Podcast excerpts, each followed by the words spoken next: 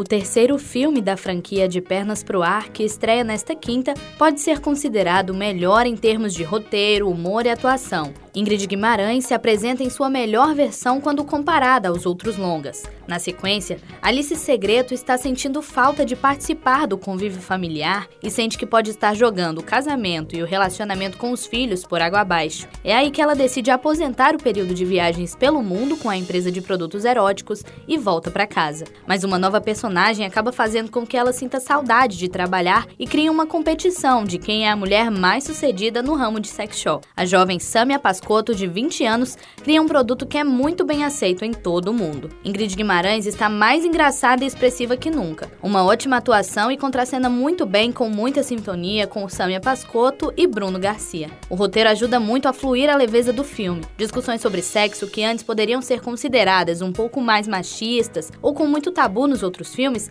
dessa vez trazem um novo olhar mais empoderado. Uma prática constante que tem sido destaque nos últimos filmes nacionais são longas cenas em outros países. Em De Pernas pro Ar 3, boa parte do cenário são as ruas de Paris. Particularmente, não acho tão interessante essa supervalorização de outros países quando dentro do Brasil os diretores podem explorar tantos lugares lindos. Apesar disso, o filme é uma ótima comédia não recomendada para menores de 14 anos. Está nos cinemas a partir de 11 de abril. Reportagem Sara Rodrigues.